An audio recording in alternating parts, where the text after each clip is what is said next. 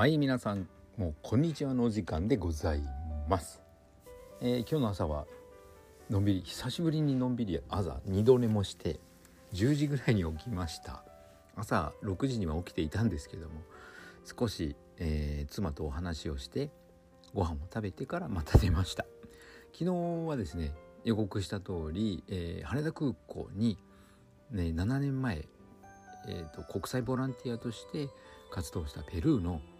ペルーじゃペルーは日本語発音なんですけどペルーの、えー、リハビリテーションセンターの理学療法士4名と,、えーと、ドクターですね。お医者さんが日本に研修目的でやってくるということでしたので、えー、羽田空港に到着しそして大分へえー、移動するその日のその2時間ぐらいを羽田空港で共に過ごしました。一定結果としては一定良かったです。なぜなら、えー、一番の目的は久しぶりに会うことだったんですけども、研修と言いつつその乗り換えを援助する人間は誰もいなくて日本語が全く読めない話せない人たちにとっては羽田空港のそのターミナル3国際線ターミナル3番から国内線 JAL の、えー、大分行きに乗るのってですねあのー、結構面倒なわけですよ。建物つながっていないのでターミナル連絡バスに乗って3から1に行かなきゃいけない。まずそれを知らない人にとってはもう難問中の難問であり難問中の難問というか課題中の課題といいますか。はい。最初にも着いたらとにかく誰もヘルプは来ないのか来ないというのを確認した上でじゃあ荷物だけ預けようターミナルさんに国内線乗り継ぎチェックインカウンターというのがあるので事前に JAL のスタッフにそこを聞いておいて1時間以上余裕がある方はここで荷物だけ預けられますよと聞きましたのではい。皆さん分の、えーと、スーツケース6個をそこで預け手軽になった上で、えー、ターミナル連絡バスに乗り3番から1番に移動してそこで、えー、私が事前にコストコで買ってたえっ、ー、とですねえー、あれはなんでメキシコタコスタコス巻きみたいなものをみんなで食べそして私地元地元の群馬県藤岡市で有名な卵1個を丸々使った卵まんじゅうという、まあ、お菓子のようなまんじゅう。お菓子はお菓子ですね。をみんなで食べて、えー、1時間時間を過ごしたんですけどもなかなか懐かしいな時間というか当時が思い出されて。でももうみんなもう忙しい日々を過ごしているのでお前がいたのは何年前だとか何年のことだったかとかあの頃だったのかっていう昔話をしながら。はい。過ごしたわけでございます。結局良かったですね。飛行機でもろくに食べなかったでしょうし食べたとは言いつつ機内食でしたしなんかはいみんなで写真を撮り合ったりうちの娘の成長を喜んでくれたり3番目がちょうどペルーにいる時にご解任だったので3番目はみんな初お披露目というか初めてだったんですけどかのほらこの子がこの子がエチオエチオピアじゃないペルーで、えー、妊娠というかお腹に入った子なんだよって、うん、そういう意味では、えー、ペルー製メイドインペルーなんだよね。っ て言って笑って過ごしたのでございます、うん、7年ぶりの再会。みんな懐かしがってくれて。特に一人男性もう兄弟のように仲良くしてていまだにようよ兄弟というふうに呼び合っているんですけども。はい。その彼は特に感謝してくれました。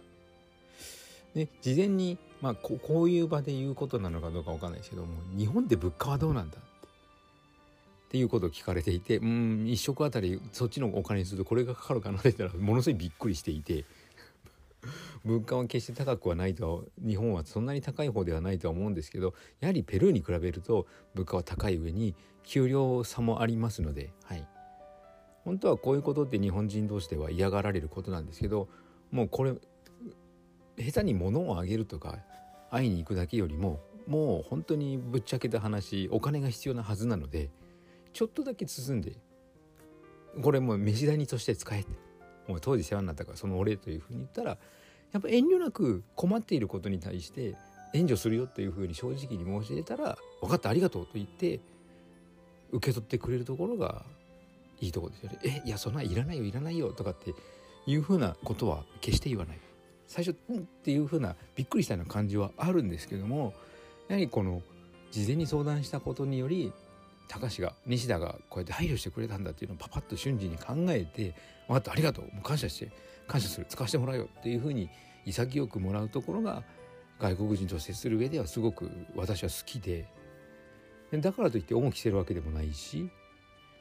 向こうも恩を感じるわけでもないし向こうは私がペルーにいた頃は向こうは私によくしてくれたし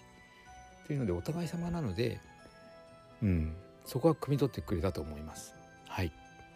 とてもいい時間が過ごせました。帰ってきたらもう10時で娘たちもさっさと寝て風呂も入ることはしなくてあ今日でぐだぐだ朝はぐだぐだで起きて配信が今になっているんですけどもはい今日これからみんなでのんびり温泉にでも行こうかなと思っています。経過の方ですけども症状は軽いんですが、えー、前の職場にいた時と違うのがやはりこの後頭部というか頭の重さですかねブレインフォグと呼ばれる頭がぼやっとした感じとあと疲れた感じ心臓の周りのあの針をピシッと刺したようなその突っ張り感が少し強いような脈はいいんですけどまた違ったスパイクタンパクを吸収しているような感じですが、えーと、グルタチオンをせっせと摂取して点滴用ももらってますので、えー、仲のいい看護師さんにお願いして何回か点滴をしてみるのもいいかなと思っているところです。でも調子はいいのでいいには違いない。ああもうこれダメだなっていう感じではなく程よい疲れを感じながら症状も軽くなっているのでまあぼちぼちと、うん、改善していくと思います。さあ雨の昨日もの夕方雨今日もまた雨の一日の群馬県でありますけれども今日はお風呂入ってのんびりと過ごしたいと思います。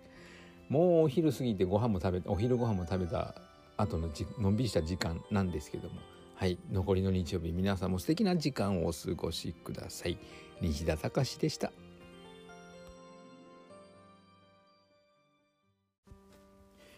はい。お送りしていきました西安の心筋梗塞克服日記。今日は気ままなお話。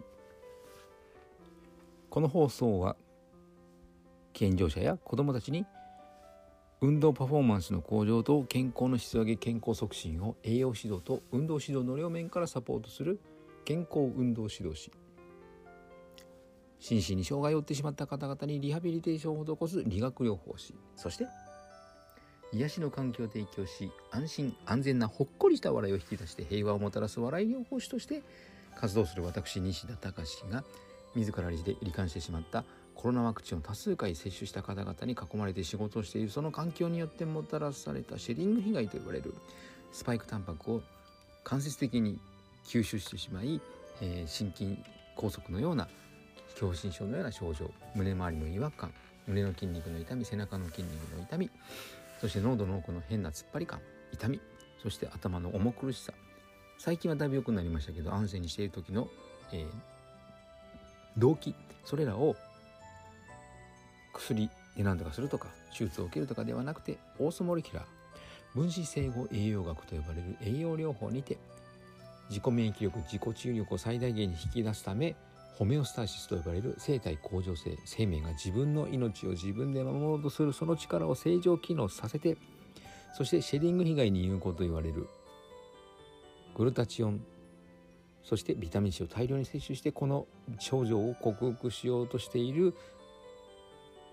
その実践内容をお伝えしている音声ブログでございます。興味のある方は明日も聞いてくださるととても幸せでございます。さあお送りしてみました。気ままなお話いかがだったでしょうか？また明日はテーマを決めてお話ししたいと思います。西田隆でした。